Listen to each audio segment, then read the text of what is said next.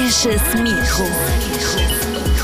Der MDR Tweens Powerfrauen Podcast von Sigrun Rottmann und Katalin Wales. Ich bin Emily. Und ich bin Erwin. Wir haben ein magisches Mikrofon. Jedes Mal, wenn wir es anschalten, passiert etwas Unglaubliches. Bereit? Ja klar. Okay, mach an. Und los.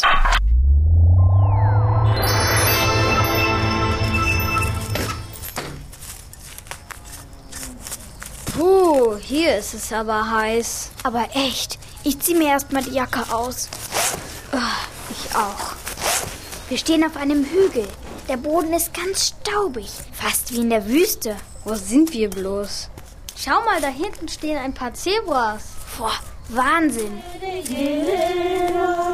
Und da stehen Frauen mit langen, bunten Röcken über kleine Säcke mit Erde und Pflanzen gebeugt. Einige tragen bunte Kopftücher.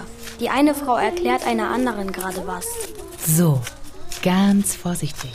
Die kleine Pflanze setzt man am besten ganz sanft in das Loch in der Erde. Schaut mal, so. Und dann ein bisschen Wasser drauf gießen. Jetzt hat sie uns gesehen. Na, ihr seid aber warm angezogen. Wer seid ihr? Ich bin Erwin und das ist Emily. Hallo, guten Tag. Äh, wo sind wir denn hier? Ihr seid in Kenia, in Ostafrika. Und zwar bei Nakuru, fast im Herzen des Landes. Und wer bist du? Wangari Matai ist mein Name. Willst du etwa auf diesem staubigen Hügel einen Garten anlegen? Fast richtig geraten. Das sind Setzlinge. Die werden später mal zu großen Bäumen. Was habt ihr denn da in der Hand? Das sieht aus wie ein Mikrofon. Möchtet ihr mich interviewen? Ja, genau. Das ist wirklich ein Mikrofon. Und zwar ein magisches. Ein magisches Mikro? Wow, das habe ich ja noch nie gehört. Was ist daran magisch? Wir haben es im Keller gefunden. Wir sind nämlich Nachbarn. Wir wohnen im gleichen Haus. Wir wollten es auseinanderbauen, um zu schauen, wie es funktioniert. Dann haben wir es wieder zusammengebaut. Bloß aus Versehen nicht ganz so, wie es vorher war. Und seitdem funktioniert dieser Knopf anders. Wenn wir da drauf drücken, schickt uns das Mikro jetzt in die Vergangenheit. Wir lernen dann jedes Mal Frauen kennen, die etwas Außergewöhnliches geleistet haben und uns dann davon erzählen. Wie gut, dass ihr hier seid. Die Frauen, die ihr hier seht, sind für mich alle Heldinnen. Sie pflanzen schon seit ein paar Jahren hier in der Gegend Bäume. Das ist wirklich anstrengend. Sie machen das, obwohl sie als Bäuerin schon genug harte Arbeit haben. Und sie kümmern sich dann weiter um die kleinen Setzlinge, damit sie wirklich wachsen und gedeihen. Und du zeigst ihnen, wie das geht? Manchmal mache ich mit bei den Pflanzaktionen, aber eigentlich leite ich das Projekt. Ich bin Biologin und habe vor neun Jahren eine Umweltorganisation gegründet. Wir wollen in Kenia möglichst viele Bäume pflanzen, denn in den letzten Jahren sind hier sehr, sehr viele Bäume abgeholzt worden und das ist ein Riesenproblem. Green Belt Movement heißt die Organisation. Auf Deutsch übersetzt Grüngürtelbewegung. Der Boden sieht gar nicht so aus, als ob hier Bäume oder irgendetwas Grünes wachsen könnten. Sieht fast aus wie eine Wüste. Aber das hier ist keine Wüstenregion. Wir sind jetzt im Jahr 1986 und noch vor 40, 50 Jahren gab es in Kenia ganz große Wälder. Als ich ein Kind war, war die Gegend hier grün und fruchtbar. Eine so schöne Landschaft war das. Auf dem Hügel, auf dem wir jetzt stehen, sind alte Feigenbäume gewachsen. Ich bin hier aufgewachsen und habe diese Bäume geliebt. In ihrem Schatten haben die Bauernfamilien damals auf kleinen Feldern Gemüse und Getreide angebaut, um damit zu kochen. Wieso sind die Bäume alle weg? Sie sind abgeholzt worden. Warum denn? Wer hat das gemacht? Ach, viele Leute dachten, das sei eine gute Idee. Bauernfamilien zum Beispiel, die auf riesigen Feldern Gemüse und Getreide anbauen. Sie verkaufen das, um mehr zu verdienen. Die Regierung hat diese Landwirtschaft unterstützt. Ganz lange hat niemand auf die Natur geachtet. Das hört sich gar nicht gut an. Ja, jetzt haben wir viele Probleme.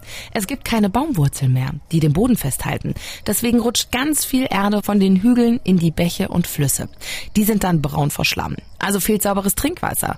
Das Land trocknet aus. Außerdem fehlt der Schatten der Bäume. Ihr merkt ja, wie die Sonne brennt. Na, das ist ja wirklich richtig nach hinten losgegangen. Oder wächst jetzt auf den Feldern wirklich mehr als vorher? Nein, im Gegenteil. Es ist schwieriger geworden, hier etwas anzubauen, weil das Land jetzt eben zu trocken ist. Das hat viele Bauernfamilien ärmer gemacht, nicht reicher.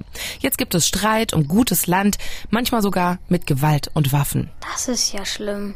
Dann ist das aber ganz anders gelaufen als ursprünglich geplant. Und jetzt? Viele Leute fordern jetzt, die Regierung soll ihnen helfen. Aber es bringt nichts, nur auf die Regierung zu warten. Wir müssen selbst aktiv werden, um die Natur zu schützen, statt uns um das Land zu streiten, auf dem noch etwas wächst. Ah, und du versuchst jetzt mit deiner Organisation mehr Bäume zu pflanzen. Ja, genau. Wir wollen Kenia wieder aufforsten. Wir reisen durch das Land, geben den Menschen kleine Setzlinge und erklären ihnen, wieso Bäume lebenswichtig sind. Wir gehen auch in die Schulen. Dort besprechen wir mit den Kindern, wie sie die Natur schützen können. Das hört sich nach ganz schön viel Arbeit an. Und das bei dieser Hitze. Naja, wenn sie es nicht machen würden, dann wird die Situation für alle ja noch schlimmer. Ja, wir bezahlen doch selbst den Preis. Wenn wir das Land, die Natur, die Bäume nicht schützen. Apropos Preis, müsst ihr die Pflanzen alle selber bezahlen? Im Moment bekommen wir von Umweltorganisationen aus dem Ausland Geld, damit wir Samen kaufen können. Aber die Regierung hier in Kenia hilft uns kaum. Die Politiker finden es nicht so gut, wenn sich Frauen engagieren. Das ist wirklich unfair. Dabei möchtest du doch den anderen Menschen nur helfen. Ja, ich bin eine Frau, die immer nach Lösungen sucht. Und Bäume sind definitiv eine Lösung für gleich mehrere Probleme, die wir haben. Inzwischen nennen mich viele Menschen in Kenia sogar Mutter der Bäume. Cool. Blöd. Wenn das Mikro piept, heißt das, dass die Batterie fast leer ist. Und wir müssen zurück. Tschüss und noch ganz viel Erfolg mit deiner Arbeit für die Bäume. Tschüss. Vielen Dank. Wird schon werden. Euch eine gute Reise zurück nach Deutschland. Wieder zu Hause. Diese Wangari hatte ja ganz schön viel Power. Ja, total. Weißt du was? Ich habe letztens ein Buch über sie geschenkt bekommen. Ich wollte dir das eigentlich gerade noch erzählen. Hast du das hier? Ja, klar. Komm, lass mal gucken, wie es mit ihr weiterging. Diese Grüngürtelbewegung, die gibt es ja immer noch. Inzwischen auch in vielen anderen afrikanischen Ländern. Bis heute haben diese Menschen mehr als 50 Millionen Bäume gepflanzt. Das ist ja ganz schön viel. Wangari Maathai bekam sehr viele internationale Preise dafür, dass sie sich so für die Wiederaufforstung Kenias eingesetzt hat. Schau mal, hier steht, dass die Regierung ihr das Leben schwer machte. Sie hat sich nämlich nicht nur für die Umwelt eingesetzt. Stimmt, auch für Menschenrechte, die Gleichberechtigung von Frauen und für die Armen. 2002 wurde eine neue Regierung gewählt. Wangari wurde Parlamentsabgeordnete. Cool, sie hat sogar den Friedensnobelpreis bekommen. Sie war die erste Frau in Afrika, die diesen Preis bekommen hat. Stimmt, das hatte sie uns ja erzählt. Umweltschutz ist nicht nur gut für die Natur, sondern bedeutet auch Frieden. Und Wangari Maathai hat das erkannt. Magisches Mikro. Der MDR Tweens Powerfrauen Podcast. Alle Folgen auf mdrtweens.de und überall, wo es Podcasts gibt.